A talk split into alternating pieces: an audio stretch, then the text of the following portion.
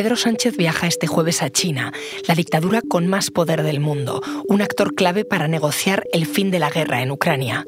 La visita tiene mucho valor para ambas partes, para España en lo diplomático antes de asumir la presidencia del Consejo Europeo y en lo económico porque con China existe un déficit comercial profundo. Para Pekín también es importante, después de tres años cerrada por el COVID y muy enfrentada a Estados Unidos, quiere acercarse a Europa. Soy Ana Fuentes.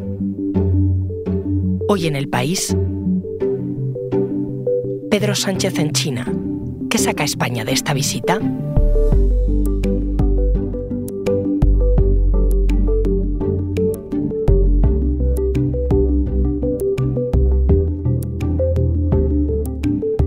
Hola Guillermo. Hola Ana, ¿qué tal? Guillermo Abril es el corresponsal del país en China. Te he llamado para que comentemos la visita del presidente Sánchez allí, una visita que por entenderlo, ¿cómo de importante es? Pues eh, yo diría que es un momento clave, es una, visita clave y para entenderlo, un dato solamente. Eh, España es, eh, o la visita de Sánchez, Sánchez es la tercera figura de la UE en, en venir a China, a Pekín, a verse con Xi Jinping después, digamos, desde la pandemia.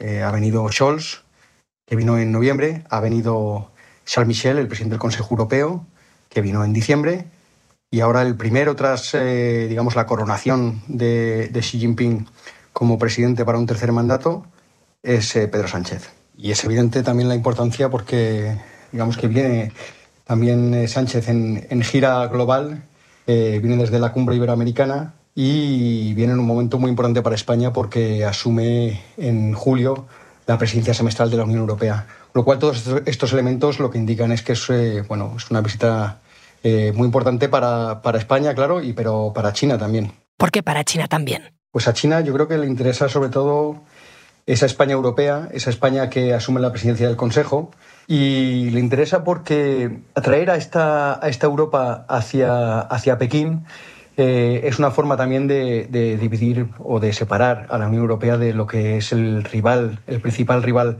de China, que es Estados Unidos. Vamos a ir por partes. Eh, primero, el momento. ¿Por qué justamente esta visita ahora? No sé si te ha sorprendido. Pues eh, claro, a mí me ha sorprendido. Yo no sé mm, cómo de pactada estaba, para cuándo estaba pactada, etcétera se ha avisado con muy poco tiempo y, viene antes incluso que la visita de Macron. Eso a mí me sorprende, ¿no? Es, Francia es un país de, mayor peso, teóricamente, en, la Unión Europea. Eh, y Macron va a venir justo después, ¿no? Y además va a venir justo después von der Leyen y justo después de von der Leyen y Macron va a venir Borrell, ¿no? Entonces empieza un carrusel de visitas europeas, lo cual me, indica a mí que, se ha buscado, ¿no? porque aquí China no suele dar puntadas sin hilo, se ha buscado la presencia de, de España como un socio que es tradicionalmente digamos, eh, eh, que, ve con buenos ojos y que es capaz de negociar con China, no es uno de esos países que se enfrenta a China, y después, bueno, pues que tiene la importancia de, que se va a convertir en la persona que lleve, ¿no? La, presidencia que lleve la batuta de los asuntos europeos en el próximo semestre, que va a ser clave para muchos asuntos, tal y como está el patio geopolítico. Guillermo, hazme una foto. ¿En qué China aterriza el presidente?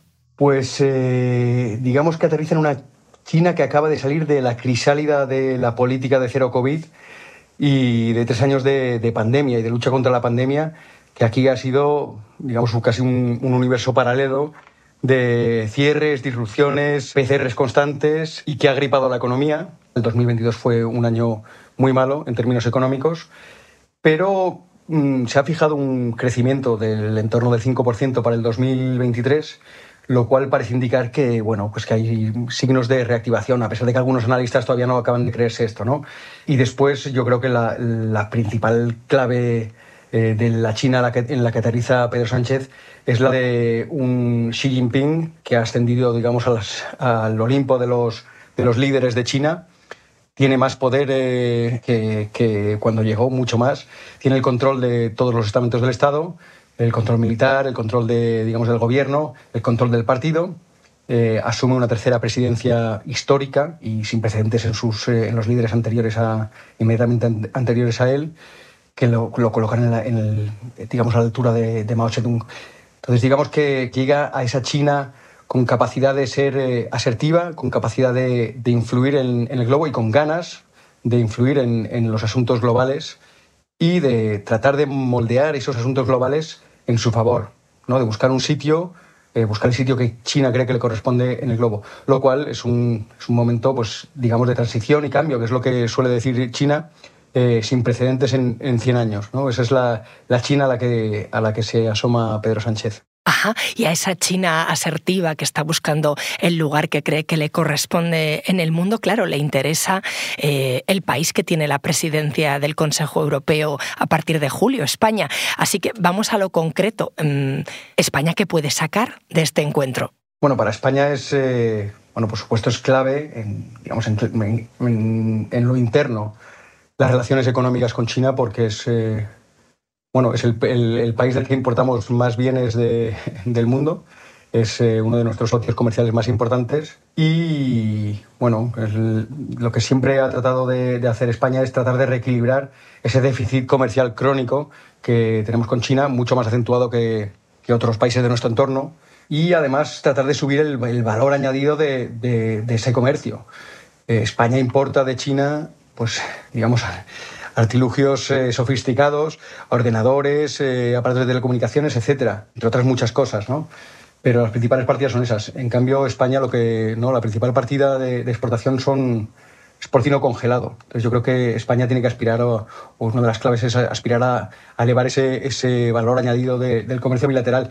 Y Sánchez lleva en la agenda, eh, según se ha comentado, eh, pues, por ejemplo, ¿no? Eh, tratar de firmar acuerdos en, el sector del vehículo eléctrico, en el que China es puntera y que a España le interesa muchísimo tratar de desarrollar esa industria eh, en España porque es uno de los principales productores de vehículos de, Europa.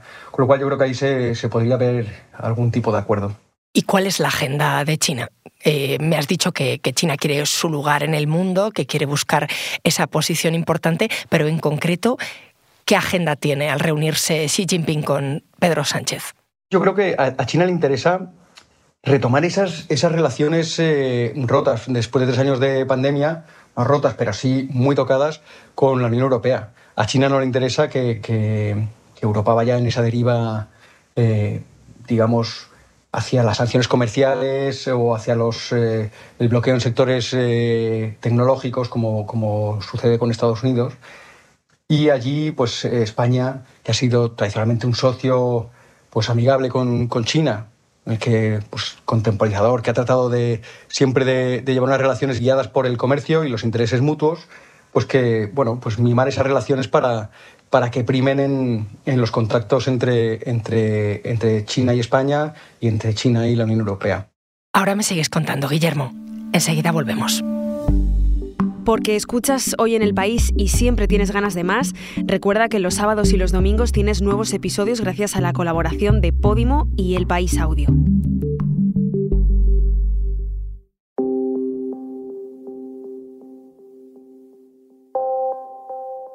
Estábamos comentando, Guillermo, la visita de Pedro Sánchez a Pekín. Justo acaban de cumplirse 50 años de las relaciones España-China, desde que la España de Franco reconoció a la China de Mao Zedong. Pues efectivamente, las relaciones se establecieron en 1973 y esto sucedió muy poquito después eh, de que la China comunista, la República Popular China, se ganara ese asiento en, en la ONU en sustitución de lo que era la República de China el gobierno nacionalista de Taiwán, que fue, digamos, el, país fundado en el exilio por los eh, nacionalistas, el bando nacionalista que perdió la guerra civil china y que se refugió en Taiwán en 1949. Y como comprenderéis, eh, claro, para China, esto es, eh, para la China comunista, para hacer referencia y que nos entendamos ahora, es un momento clave porque ellos le dan mucha importancia a ese cambio que han ido haciendo todos los países de reconocer a esa China comunista como la verdadera China y lo que implica además que se reconoce a, Taiwán como parte de esa, de esa China, es lo que se suele llamar el principio de una sola China y es algo que, han acordado pues, la mayoría de los países del mundo que son los que ahora mismo tienen relaciones diplomáticas con, la China comunista. ¿Tú cómo dirías en medio siglo que han evolucionado esas relaciones Madrid-Pekín? Pues eh, los primeros años de, después de ese reconocimiento, no hubo realmente muchas relaciones entre, entre España y China y yo creo que España tampoco se imaginaba lo que iba a ser eh, o en lo que iba a convertirse China. Es eh, Felipe González, el gobierno de Felipe González, el que inicia esa, bueno, ese mayor vínculo, sobre todo guiado por los intereses comerciales, porque en ese momento, en los 80, China se estaba abriendo al mundo. Se convertía en esa especie de, locomotora que ya conocemos hoy con el proceso de apertura y reforma de, de Deng Xiaoping. Después de Tiananmen, que, como sabes, Ana, es ese momento clave, 1989, en el que eh, hay unas revueltas eh, sociales en China guiadas por los, eh, jóvenes y los estudiantes y que son aplastadas, es una matanza que, sucede en, China. Y bueno, la Unión Europea sanciona a China y después de, después de aquello, de años de frialdad en las relaciones, España es el, primer país, es Juan Carlos, el rey Juan Carlos, el primer país, eh, el primer país de la UE que hace una visita de Estado oficial a, China. Yo creo que es, algo que ha guiado esas relaciones, ¿no? Es, eh, bueno, pues esa, idea de contemporizar y de, tratar de guiar mediante los intereses comerciales las, relaciones entre, ambos países.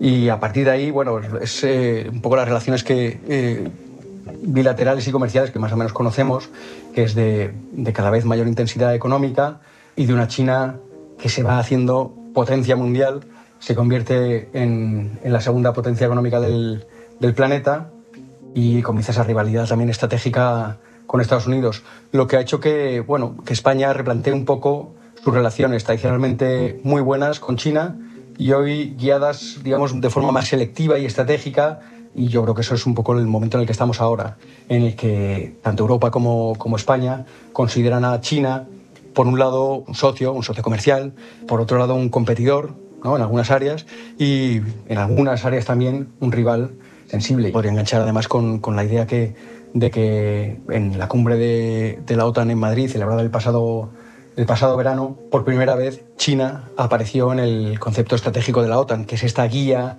para los países de, la Alianza Atlántica. Y esto marca también un hito, ¿no? Por primera vez, digamos, eh, la región de Asia-Pacífico y China se convierten en, un foco de atención para, la OTAN, que es una organización militar.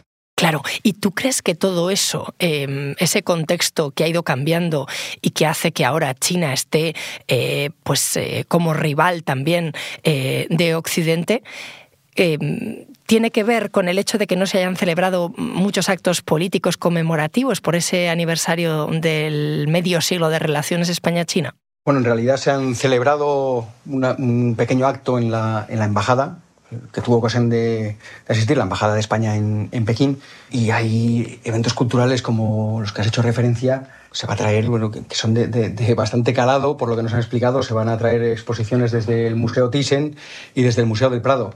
Es verdad que no son grandes fastos, tampoco lo ha habido con otros países, pero es verdad que, hay un, que es un momento complicado. Es un momento geopolítico complicado en el que no es esa China de 2008 con la que todo el mundo quería hacerse fotos y bueno, todos disfrutábamos de unas relaciones eh, comerciales estupendas y, del resto nos podíamos casi olvidar.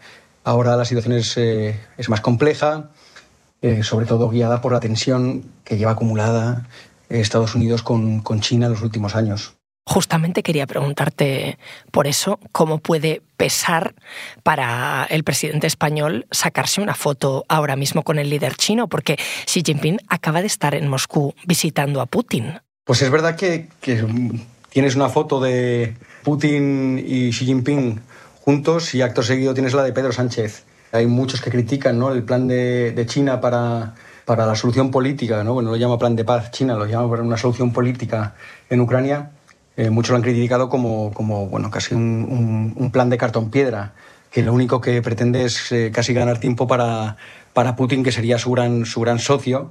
Y eso podría pesarle a Sánchez eh, en el caso de que saliera mal, ¿no? Y que de pronto se descubriera ese, pues un envío de armas eh, con el que Estados Unidos ha especulado mucho, eh, un envío de armas de China a Rusia. Eh, apoyo directo con armas letales para la guerra de Ucrania. Pero, por otro lado, yo diría que, que aquí la clave es que la diplomacia solo, solo, avanza haciendo diplomacia. solo avanza yendo a los sitios y hablando cara a cara. Y yo creo que esa es la moneda que juega Sánchez, es la moneda que juega Europa Eh, y además en un contexto muy peligroso porque, dada la situación, cómo está de tensa entre Pekín y Washington, eh, con esa visita, Blinken tenía previsto venir a, China hace, hace muy, muy poco y se, se, suspendió la visita de un, momento, ¿no? de un momento para otro por un globo aerostático chino eh, que cruzaba territorio estadounidense sin permiso. Entonces, el grado de desconfianza está entre estas dos grandes potencias que cualquier acercamiento siempre es bueno. Yo creo que esa es la, la baza que va a jugar Sánchez, la baza que va a jugar Europa y la baza que es necesaria para tratar de solucionar la guerra en Ucrania. Yo creo que tanto Sánchez como el resto de socios europeos y probablemente Estados Unidos son conscientes de que ahora mismo Xi Jinping es de los pocos que sigue teniendo esa capacidad de influir, supongo que limitada, pero esa capacidad de influir sobre Rusia y las decisiones que pueda tomar Rusia. Obviamente Sánchez viene también a dejarle muy claro cuáles son las líneas rojas para Europa y cuáles son las líneas rojas para Zelensky, al que ha visto hace bien poco en, en Ucrania. Y bueno, yo creo que ese, al final siempre es positivo ¿no? que esa comunicación fluya entre, entre las dos partes de ¿no? las dos potencias claves del mundo, que como son Europa y China. Guillermo, gracias. Muchas gracias, Ana. Hasta pronto.